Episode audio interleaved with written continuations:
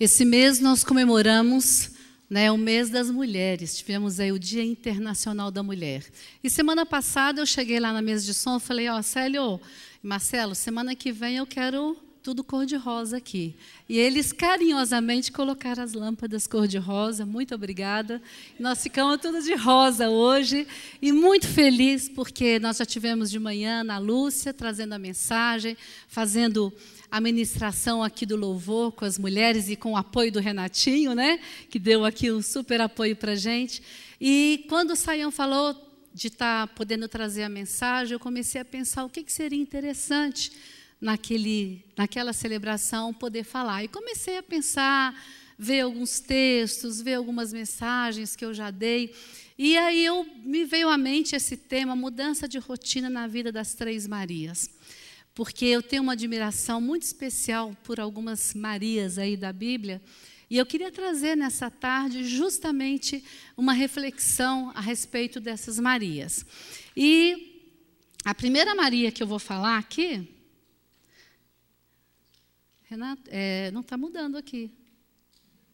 Tá certo? Aí sim. Primeira Maria que eu vou falar aqui é a Maria de Betânia. Quem foi essa Maria, né? Onde que fala a respeito dela?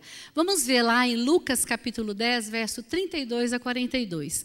Caminhando Jesus e seus discípulos chegaram a um povoado onde certa mulher chamada Marta o recebeu em sua casa. Maria, sua irmã, ficou sentada aos pés do Senhor, ouvindo-lhe a palavra.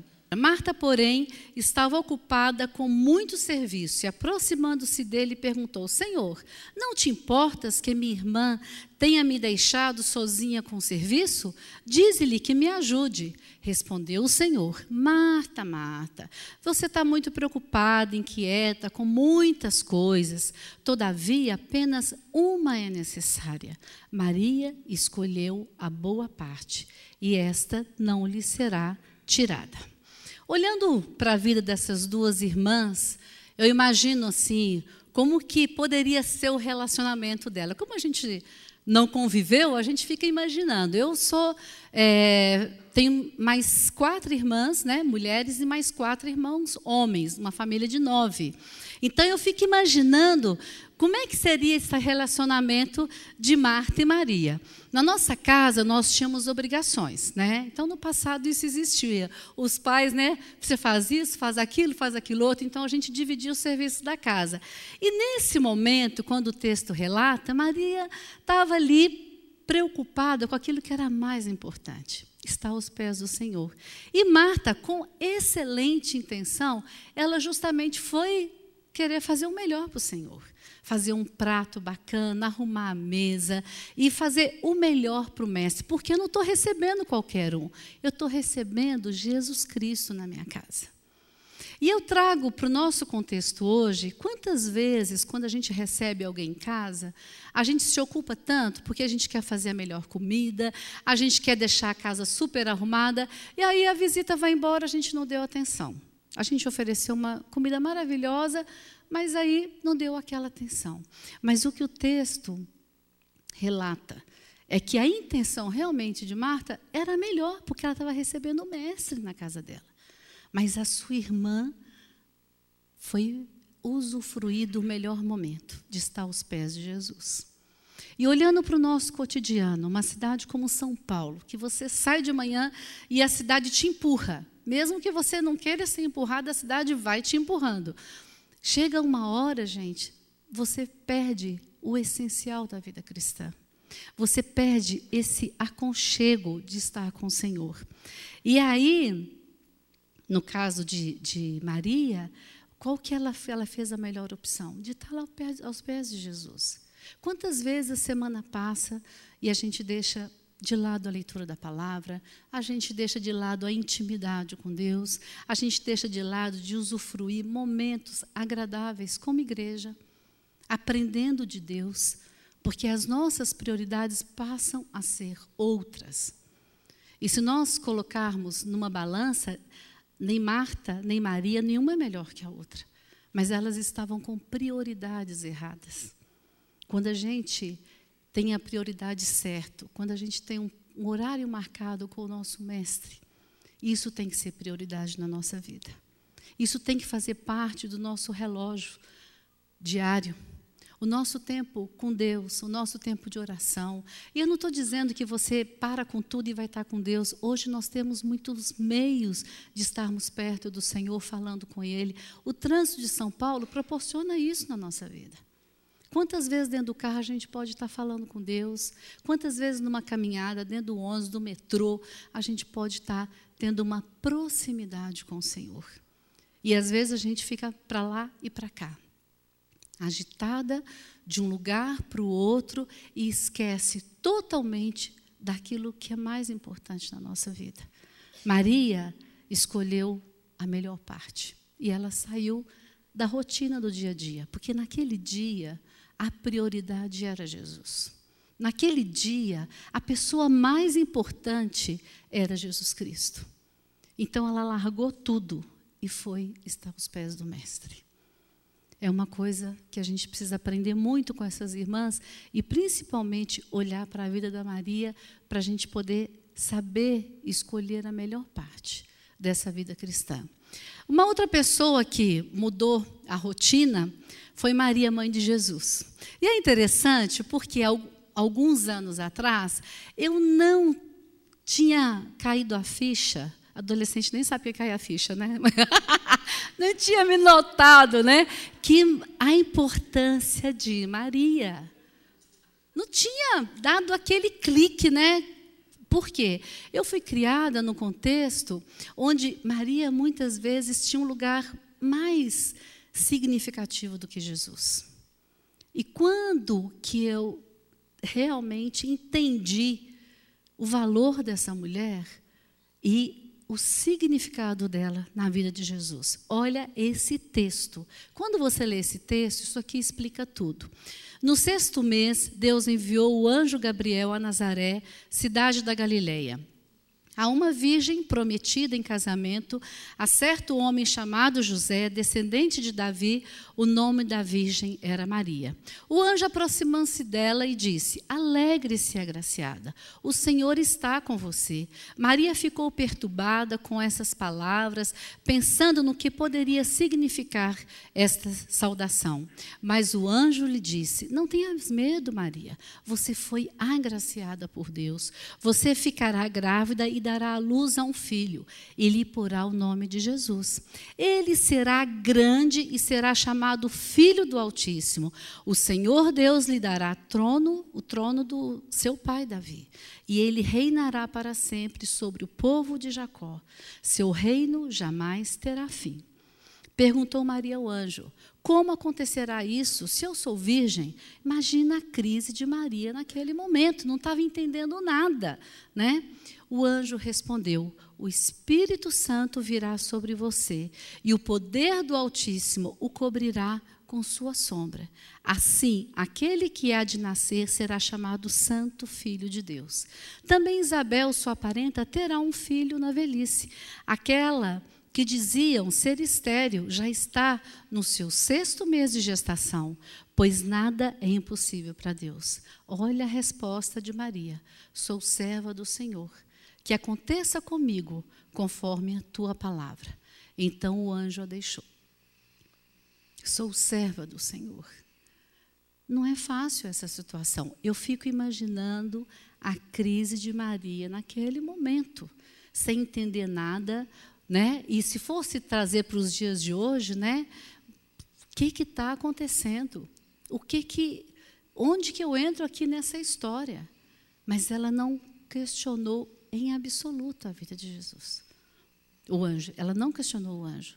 Justamente ela aceitou e ela falou: Eu sou serva, estou aqui para servir. E quantas vezes na nossa vida a gente questiona tantas coisas, a gente não aceita aquilo que Deus tem colocado para nós, a gente não, não entende, não está captando o que o Senhor quer para nós. E naquele momento, Maria estava passando por uma situação até vergonhosa porque era muito difícil. Como é que ela iria explicar toda essa situação para o povo?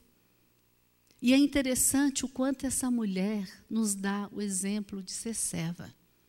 Uma mulher digna, uma mulher que criou o filho não para ela, para os outros. Uma mulher que desde cedo teve que ver o seu filho sair para o quê? Sempre servir os outros, ajudar os outros, curar, expulsar demônio. E quando chega o momento da sua morte, em nenhum momento essa mulher questionou, mas simplesmente ela colocou: Eu sou serva. E a gente, nesse mês, conversando sobre serviço aqui na IBNU, é tão difícil às vezes a gente servir. A gente questiona, ah, mas não está bom assim. Aquela igreja tem esse defeito, aquele pastor tem aquele defeito, aquele líder tem aquele defeito. Ao invés da gente chegar e servir, o que, que eu posso ajudar? É catando lixo? É recolhendo aqui os envelopes? Né? Como é que a gente vai ajudando? E às vezes, gente, a gente está tão insensível, tão insensível às necessidades dos outros, às necessidades das pessoas, às necessidades daquela pessoa que está perdida. A gente olha simplesmente para o nosso umbigo. Eu quero desse jeito e pronto, acabou. E Maria, ela sai completamente da sua rotina. Imagino que ela teria outras coisas para fazer, outros alvos, né? mas ali ela foi escolhida. E quando você lê mais a fundo sobre vida, a vida de Maria, Maria tem muito significado e a gente tem que aprender muito com ela. E simplesmente aprender a servir, aprender a deixar Deus trabalhar na nossa vida. E outra Maria que eu quero falar é Lucitânia Maria, eu tenho Maria no meu nome. Vocês não sabiam, né? Eu tenho Maria no meu nome. E Deus mudou a minha rotina completamente. Num domingo, às 10 horas da manhã. Foi completamente a mudança de rotina. Aqui sou eu, com seis meses, já era gordinha, então não adianta querer que eu fique magra, já era assim. Aos seis meses, né? Aqui, e eu, quando vejo essa foto, eu fico vendo assim um cuidado de Deus, né? Quando vem uma criança ao mundo, gente, uma criança é assim um milagre do Senhor na nossa vida. Então a gente tem que cuidar, zelar muito pelas crianças. E eu vejo como que Deus foi gracioso na minha família, com nove irmãos. Meus pais numa vida extremamente simples e poder ver o quanto Deus foi cuidadoso. Aqui eu tinha mais ou menos cinco anos, né? Olha o vestido, hein? Olha, o toque, olha o toque, olha o vestido aí, né? E aqui, olha eu aqui, eu sou a segunda, depois de cabelo curtinho. Vocês estão vendo com cabelo comprido? A minha família era uma família muito religiosa. E a minha mãe fazia promessas, né? Então eu tinha um cabelo comprido, eu pagava a promessa dela, né? Então eu tinha um cabelo comprido até a hora que eu mesma falei, não aguento mais. Naquela época não tinha creme de enxaguar, gente. Sabe o que é isso? Pentear um cabelo desse tamanho? Ninguém merece, né? Então na minha adolescência eu falei, mãe, não aguento mais. Então eu, de uma certa forma, quebrei aquilo. E nessa época eu fui extremamente influenciada pelo meu pai. Cadê a minha amiga Lídia? Eu fui muito influenciada pelo meu pai, porque é, desde muito cedo eu fui acompanhante, né? Do meu pai em muitas saídas dele. Meu pai saía para tocar em vários lugares, a roda de samba, então eu sempre acompanhava meu pai. E essa, essa foto em especial, ela tem um significado muito grande para mim porque meu pai já tinha sido salvo nessa, nessa data. Meu pai aceitou Jesus com 70 anos. Eu vivenciei com meu pai desde criança até mais ou menos 20 anos, caminhando com meu pai como dependente do álcool. Vocês não têm noção o que é isso. Vocês não têm noção. Como a gente sofre, a família sofre e aqui você vê minha mãe feliz, porque aqui meu pai, ele tinha feito a oração aceitando a Jesus. E ele fez no silêncio lá na UTI. E ele falou para Jesus que ele queria ter uma experiência. Ele saiu daquele hospital, ele parou de beber completamente, Deus operou um milagre. Meu pai fumava dois maços de Continental sem filtro, que é um cigarro da época, e ele parou com tudo. E a nossa casa a gente não entendia. Ele começou a ler a Bíblia, ler a Bíblia, ler a Bíblia. Depois de alguns anos, ele confessou que ele teve um, um papo sério lá com Jesus, lá naquela UTI, pedindo uma prova desse Jesus. E eu tenho lembranças lindas com meu pai. E eu era uma dessas acompanhantes, né? Que eu tinha que, que ajudá-lo nos momentos difíceis. Para um adolescente, gente, não era fácil. Aos 15 anos, vir dentro de um ônibus e ver seu pai praticamente caído na sarjeta. Segurá-lo, levar para casa, não é fácil. E hoje, eu sinto muito mesmo quando eu vejo muitos jovens dando todo o valor a fotos com bebida, chamando atenção.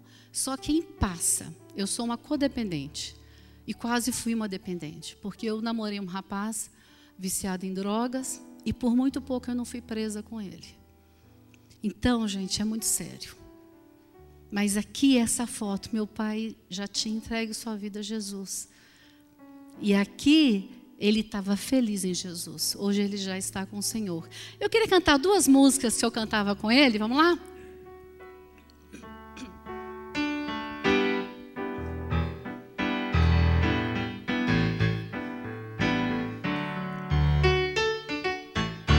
Quatro horas da manhã, da manhã, sai de casa Zé Marmita pendurado na porta do trem. Zé Marmita vai e vem, para, para, papá, quatro horas da manhã, da manhã, sai de casa Zé Marmita, pendurado na porta do trem. Zé Marmita vai e vem O Zé Marmita pega a boia que ainda sobrou do jantar. Meio-dia, o Zé Marmita acende o fogo para a comida esquentar. O Zé Marmita, barriga cheia, Passar o domingo no bate-bola de meia. Para, para, papá. Eu nunca vi fazer tanta exigência, nem fazer o que você me faz. Você não sabe o que é consciência. Não vê que eu sou um pobre rapaz. Você só pensa em luxo e riqueza. Tudo que você vê, você quer. Ai meu Deus, que saudade da Amélia. Aquilo sim é que era mulher. Às vezes passava fome ao meu lado e achava bonito não ter o que comer. E quando me via contrariado, é, dizia meu filho, o que se há de fazer? Amélia não tinha a menor vaidade. Amélia que era mulher de verdade. Vamos lá, todo mundo. Amélia não tinha a menor vaidade. Amélia que era mulher de verdade. E ó, gente, essas músicas elas elas fizeram parte da minha história e muitas outras. Então, até hoje, quando a gente eu estou lá em BH, a gente junta a família, a gente faz um pupurri aí, a gente canta muito samba. E eu aprendi a gostar né, de música através do meu pai. E um detalhe: meu pai, minha mãe, foram pessoas de um caráter invejável. Tudo que eu aprendi de integridade, eu aprendi com eles. Tudo que eu aprendi de integridade foi com meus pais. Mesmo meu pai passando por essa fase difícil, eu aprendi com ele. E hoje eu trago isso de uma maneira muitíssimo especial.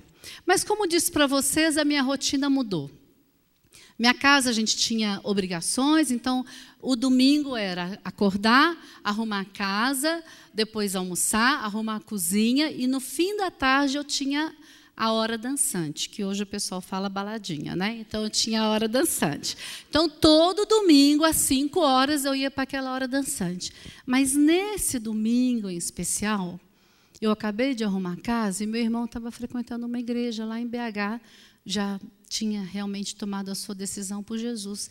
E eu falei, mãe, eu vou lá na igreja do Norando, vou lá ver como é que é aquilo lá. Cheguei naquela igreja, gente, era um dia de assembleia, decisões financeiras, não tinha louvor, não tinha pregação, eles estavam tratando das finanças da igreja. E eu cheguei e sentei, e ali eu fiquei. Aí até o final, aí no final o pastor falou: Alguém está visitando? Eu levantei minha mão. Eu imagino como meu irmão deva ter ficado extremamente frustrado. Puxa, mas ela vem aqui hoje, dia de assembleia. Gente, mas quando eu saí daquela, daquele templo, eu fui rodeada pelos jovens daquela igreja.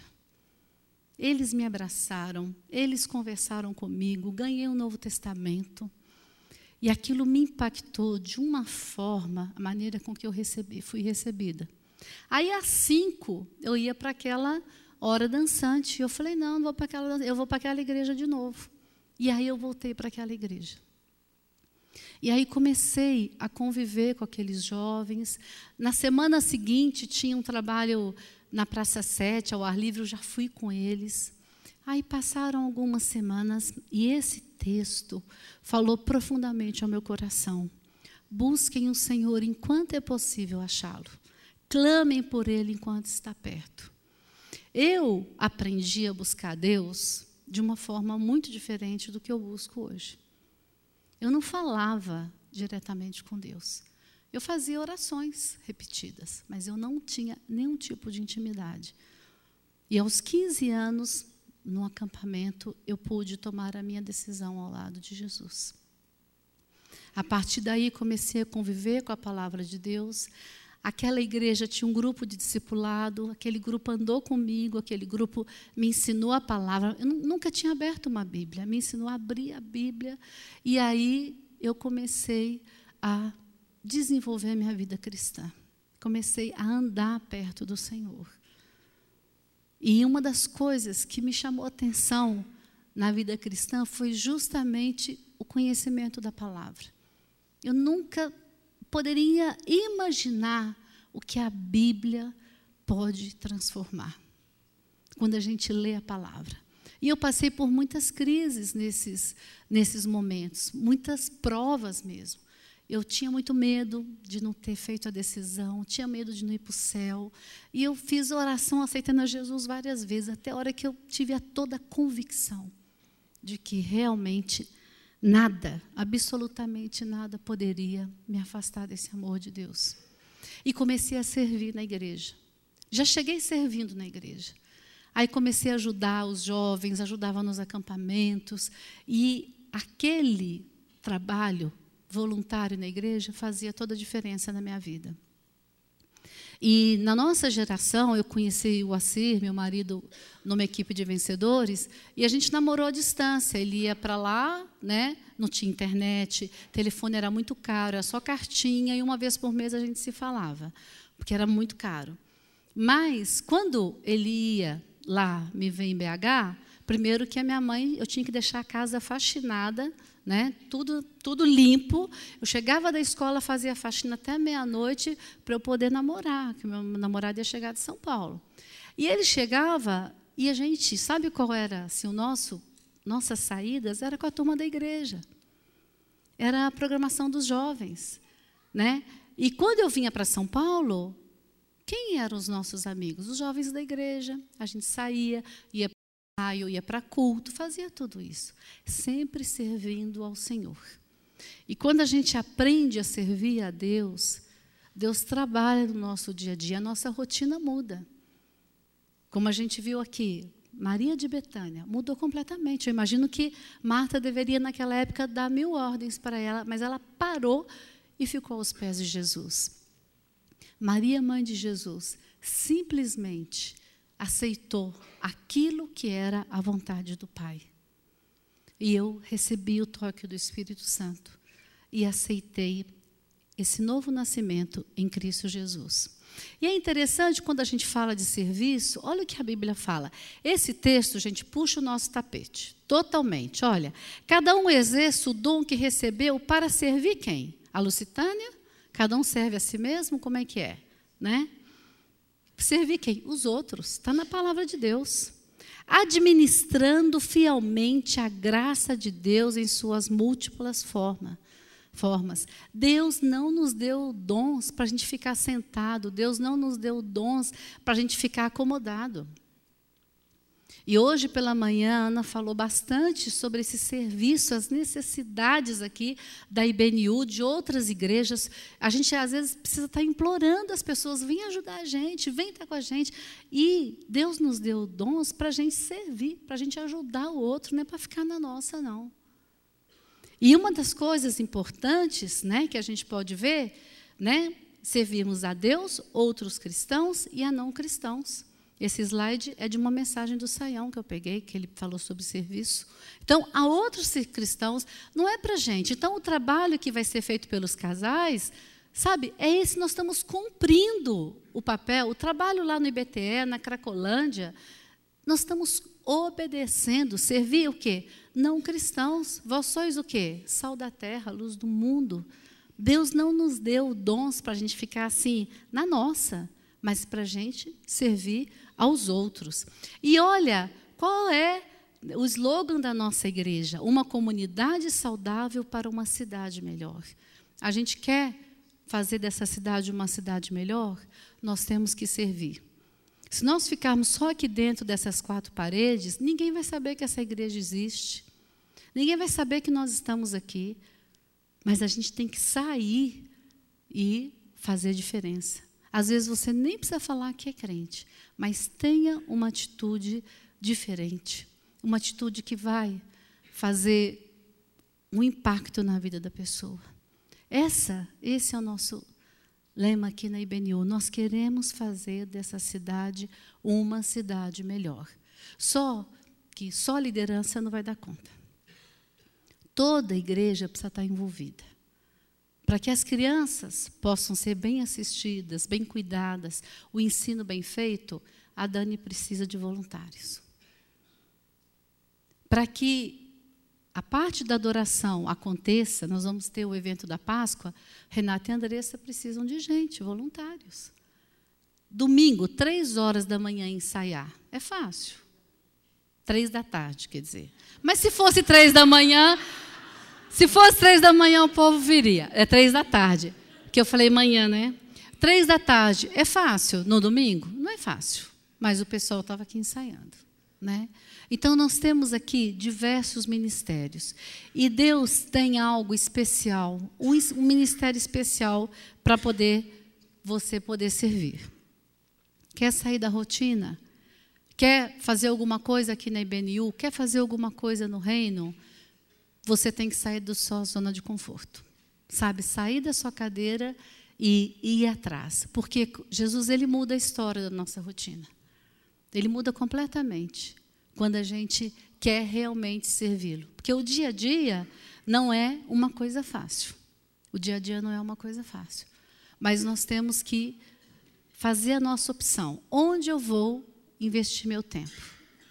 Onde eu vou investir meu tempo? E falando diretamente agora para as mulheres. Nós mulheres temos uma agenda muito cheia. Temos a agenda da casa, temos a agenda dos filhos, temos a agenda do trabalho profissional e a gente tem que planejar muito bem essa nossa agenda para a gente poder servir a Deus. E olha que muitas arrumam um tempinho. Saia da rotina. Deus quer trabalhar na sua vida. Mas, Lustânia, eu não sei fazer um monte de coisa. Não tem problema. Vem aqui e sirva com os seus dons, com os seus talentos porque Deus tem alguma coisa muito importante. Essa canção eu gravei de uma amiga muito querida e ela fala justamente da rotina, né? Que você pode sair totalmente dela e voltar-se para Deus.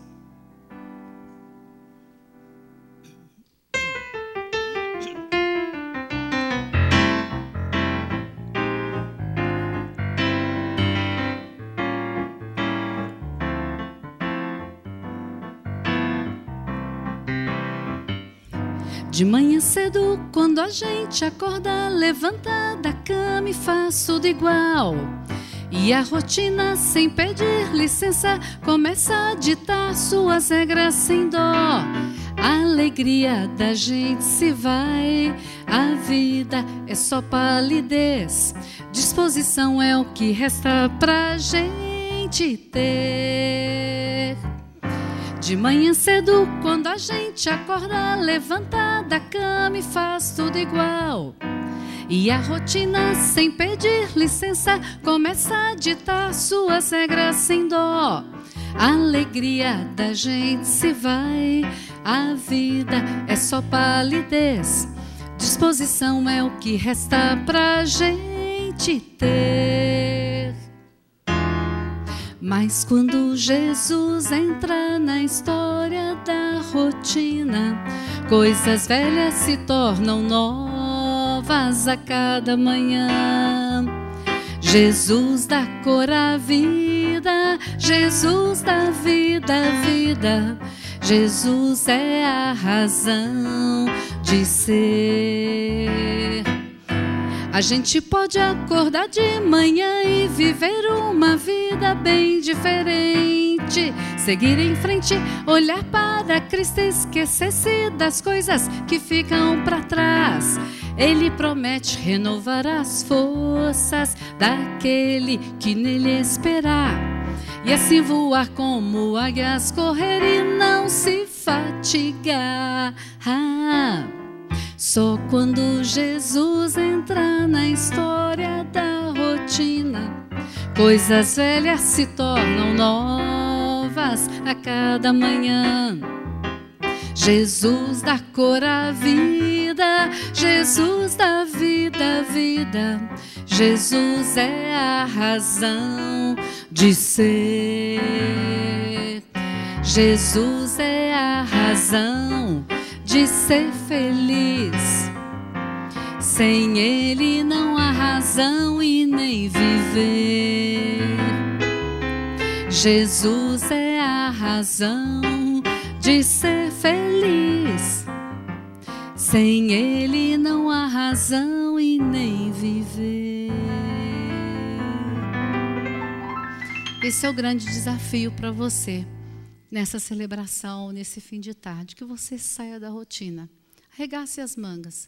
A gente tem muita coisa para fazer aqui na IBNU para servir aos de dentro e servir aos de fora. Que Deus te abençoe grandemente e que você tenha coragem de sair da sua cadeira, da sua zona de conforto e servir ao Senhor. E se por acaso tem alguém que ainda não entregou a vida a Jesus, entregar a vida a Jesus é fazer aquilo que fala em Romanos. Se você confessar com a sua boca que Jesus é Senhor e creres em seu coração que ele ressuscitou dentre os mortos, será salvo. É muito fácil ter a salvação em Jesus, mas eu não posso fazer por você. Ninguém pode fazer, é você mesmo. Reconhecer que é pecador, que depende de Deus e verbalizar: Senhor Jesus, eu te aceito como meu Salvador pessoal. A palavra de Deus diz que qual é a garantia disso? A vida eterna. E uma vida muito melhor do que tudo que a gente tem aqui na terra. Que Deus nos abençoe grandemente. Amém.